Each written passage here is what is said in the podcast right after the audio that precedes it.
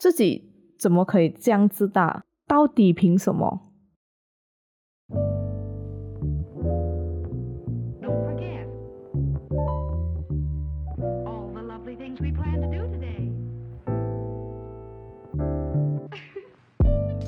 ？Hello，大家好，我是阿特，欢迎收听设计火起来，Design Fire Up。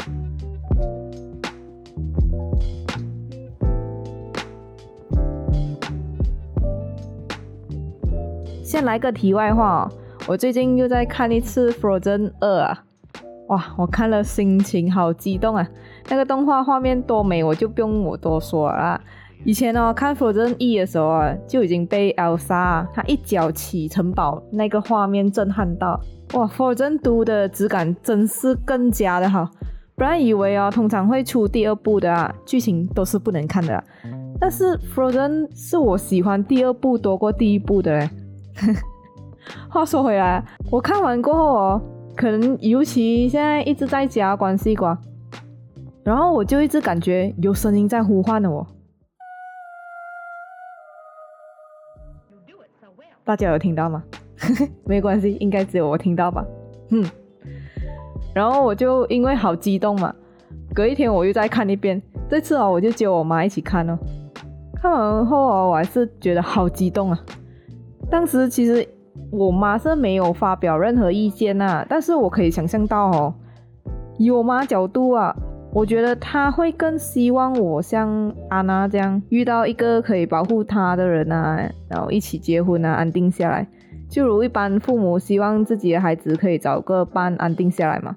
可是让我激动的是他姐姐 Elsa，希望我妈懂啦。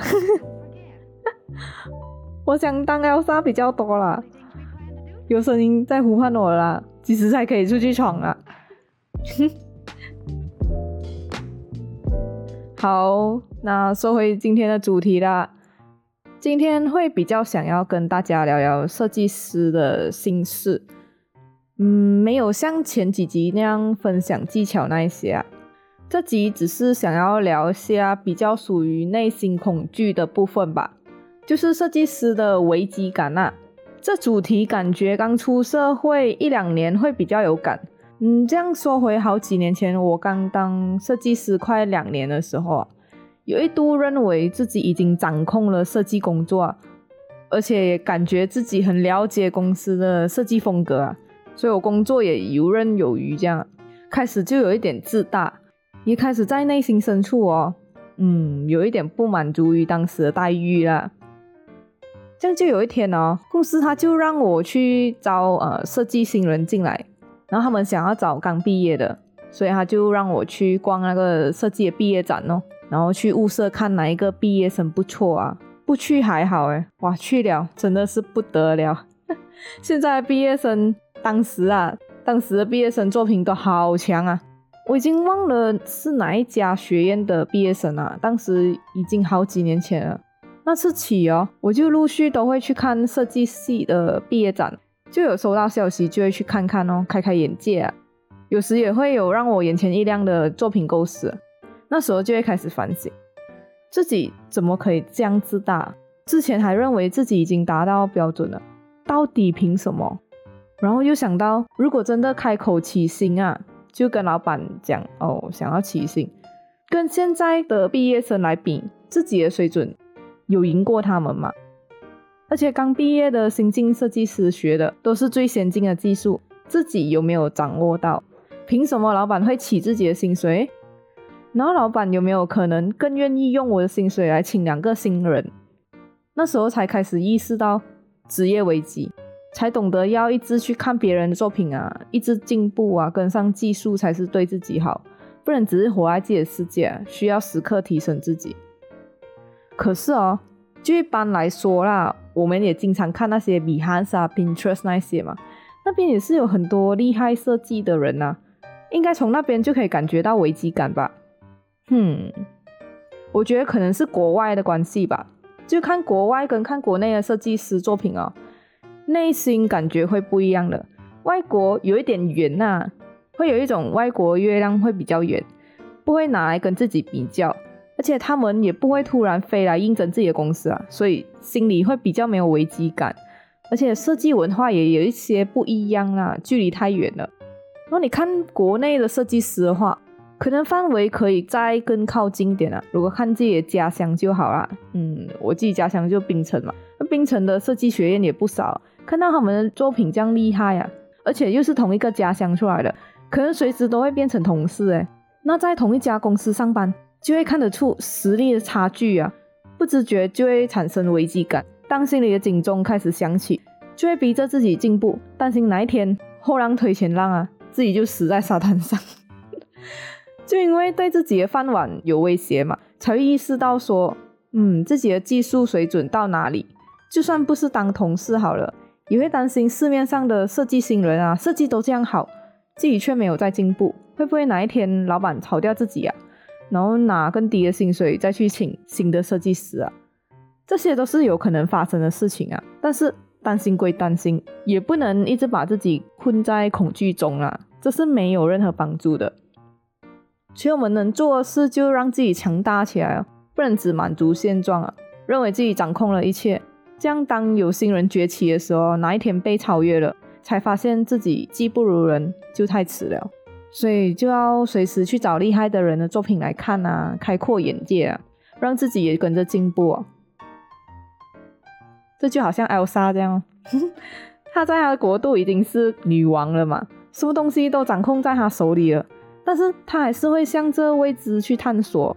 虽然是那个声音有一点烦呐，但是那个是动画啦，就在现实中，嗯，我自己很想解答成，就解答那个声音成。我的内心的声音在呼唤我，让我去探索更多，然后让自己更接近自己。你没去强大起来，都不知道自己其实是可以很厉害的。然后我发现我自己静太久了，我不应该只待在这里。嗯，是时候去闯一闯啦。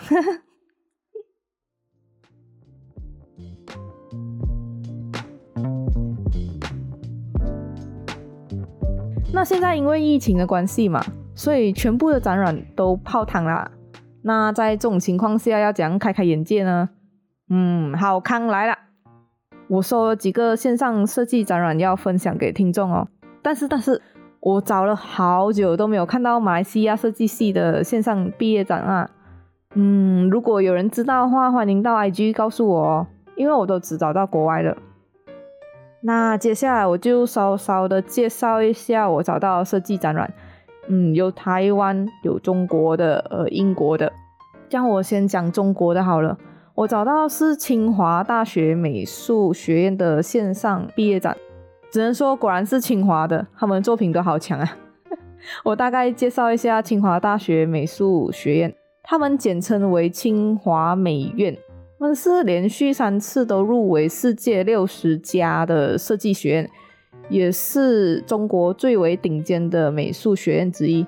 然后我有去看他们的线上展览啊，他们的展览是运用能够跟用户互动的网页技法，也就是你在 scroll 的时候啊，它会有分前后的层次，然后你 scroll 到有一些地方哎，它会出现那个白点，让你点进去看更多啦。可能用讲的有一点难以表达，我就会把它的线上展览的网址放在简介处。有兴趣的话可以去看看哦。那接下来是台湾的线上设计展览，我找到是汇集版的，就是他们把很多的设计展览放在一起，所以就很方便用户去搜寻啊。这个我就有找到三个的汇集版设计展览，也是会把链接放在简介处。那接着还有英国的设计系展览，也是算汇集在同一个网页上，就有分别不同的学校展览网址哦。嗯，大家可以一个一个点进去看看啦。但以我个人来说，还是喜欢东方的设计风格啦。可能英国有点太前卫啦，对我来说。那除了这些设计展哦，最近我有发现这种呃，virtual exhibition 呢，它是可以让用户好像置身于真正的展览。然后你可以用你的键盘的箭头啊来控制走位啊，滑鼠来控制方向，就好像你真的在那个展示厅上走，这种也是很有趣啊。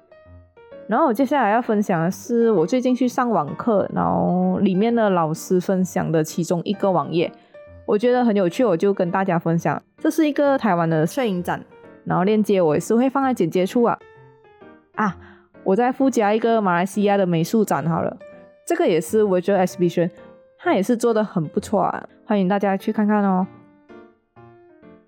嗯，现在疫情这样也是没有办法的啦，暂时只能看线上展览来让自己产生危机感咯。